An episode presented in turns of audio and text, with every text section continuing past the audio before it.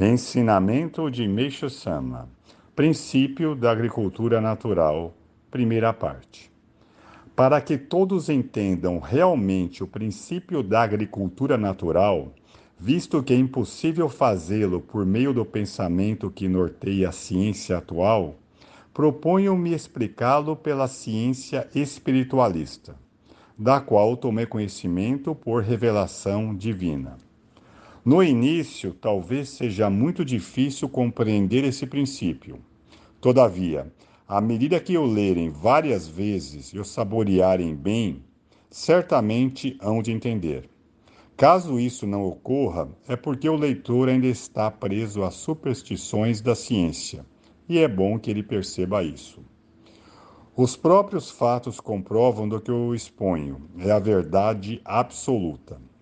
Respeitando esse princípio, é certo que, desde o primeiro ano, haverá um aumento de 10 a 50% na produção. Por outro lado, o método agrícola utilizado atualmente consiste na fusão do método tradicional com científico. Julga-se que houve um grande progresso, porém, os resultados mostram exatamente o contrário conforme podemos constatar pela grande quebra de produção do ano passado. A causa direta foi que as plantas de arroz não tinham força suficiente para superar as inúmeras adversidades climáticas que ocorreram. Todavia, qual a causa do enfraquecimento das plantas de arroz?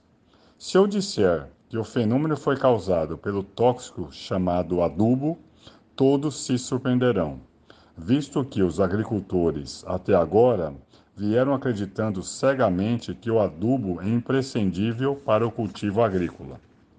Em razão do pouco conhecimento dos agricultores e dos pontos cegos da ciência, não foi possível descobrir os malefícios dos adubos.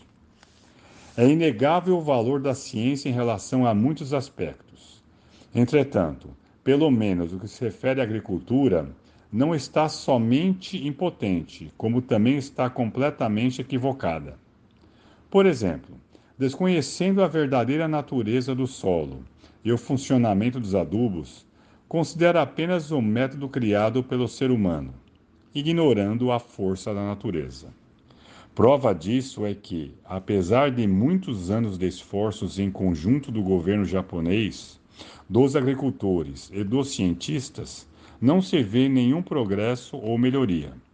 Diante de uma fraca colheita como a do ano passado, podemos dizer que a ciência não consegue fazer nada sendo vencida pela natureza sem oferecer qualquer resistência, não havendo mais nenhum método a ser empregado. A agricultura japonesa está realmente em um beco sem saída.